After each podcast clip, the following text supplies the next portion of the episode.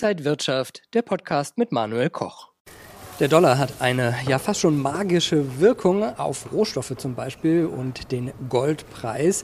Wo da die Anziehungskraft liegt, das besprechen wir heute hier an der Frankfurter Börse. Und bei mir ist der Senior Marktanalyst vom Online-Broker IG, Christian Henkel. Christian, schön dich hier zu sehen. Hallo Manuel.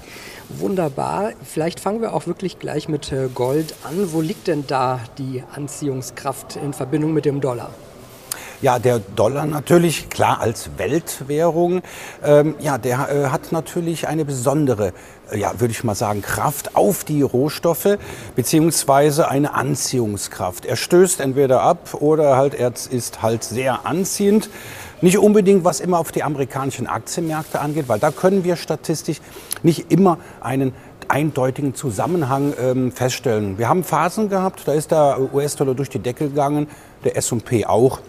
Wir haben aber Phasen gesehen, wo auch die amerikanischen Aktien von ja, bei, bei, einem schwachen Dollar auch gestiegen oder umgekehrt gefallen sind. Aber weitaus größer ist dieser, äh, ja, diese Verbindung, diese Anziehungskraft, dieses Wechselspiel halt zwischen dem Dollar und den Rohstoffen und insbesondere natürlich beim gelben Edelmetall. Und das können wir natürlich auch mathematisch, statistisch messen. Das ist die sogenannte Korrelation.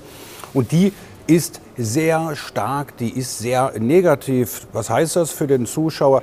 Fällt der Dollar, steigt der Goldpreis, aber auch umgekehrt.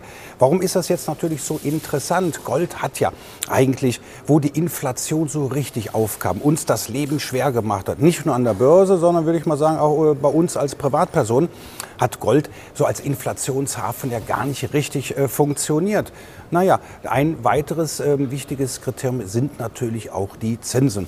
Und da haben wir jetzt natürlich seit einiger Zeit in den Vereinigten Staaten, aber natürlich auch wir fragen uns natürlich, wie geht es weiter mit den Zinsen in den Vereinigten Staaten. Jetzt werden einige sich natürlich fragen, was hat das jetzt mit dem Goldpreis zu tun? Ganz einfach, wie die Zinsentwicklung ist oder die Zinserwartung ist, das sehen wir halt am US-Dollar.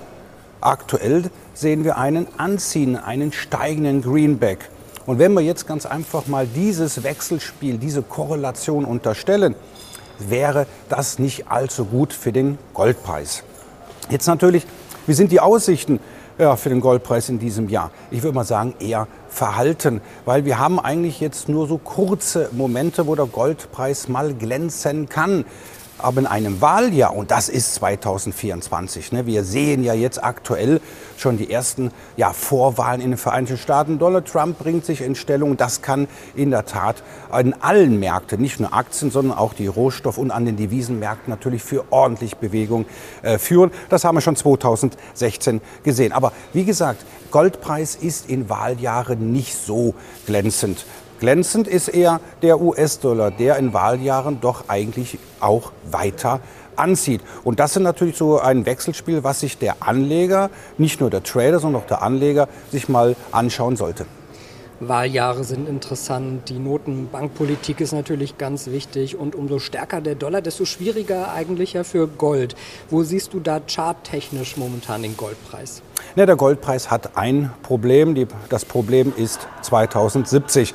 Das ist natürlich der Preis für eine Feinunze. Das ist Schadtechnik. Also wenn wir jetzt mal den Goldpreis mal mit Lineal und Bleistift mal äh, ja, zu Leibe rücken, das ist ein Allzeithoch, was wir zwar zuletzt mal äh, überwunden haben, aber halt, und das ist halt für uns Schadtechniker natürlich interessant, auf Schlusskursbasis muss das oder muss diese Hürde übersprungen werden. Das ist bislang nicht passiert. Gelingt das Dollar hin oder her, dann äh, klar sehe ich natürlich schon den äh, Goldpreis weitaus höher, 2250, 2400. Das sind auch so schon Preismarken, ähm, die man halt hört. Aber entscheidend ist natürlich klar die weitere Zinspolitik. Natürlich ist Gold aber auch ein Krisenmetall. Das heißt also, wir sehen ja jetzt im Roten Meer äh, die, die Krise mit den Houthi-Rebellen. Wir sehen aber auch natürlich immer noch der schwelende Konflikt China, Taiwan, China, USA, der Nahostkonflikt Konflikt und vom Ukraine-Krieg wollen wir gar nicht reden. Also wir haben 2024 Krisenherde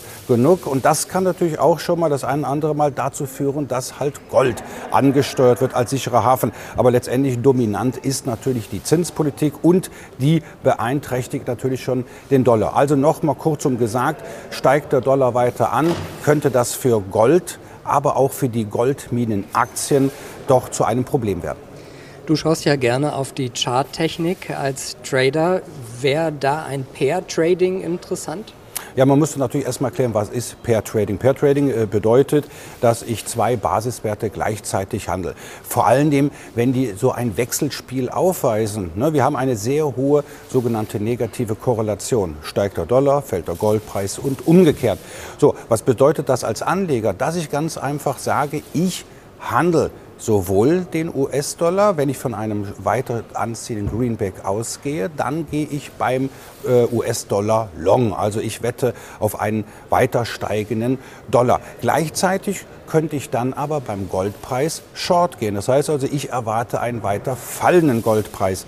Und wie wir schon gesehen haben, die Korrelation ist halt sehr ist negativ. Das heißt also, gerade auch unter dem Gesichtspunkt der Diversifikation, ja, sollte ich natürlich in meinem Depot äh, natürlich Basiswerte, Assets haben, die äußerst gering miteinander korrelieren.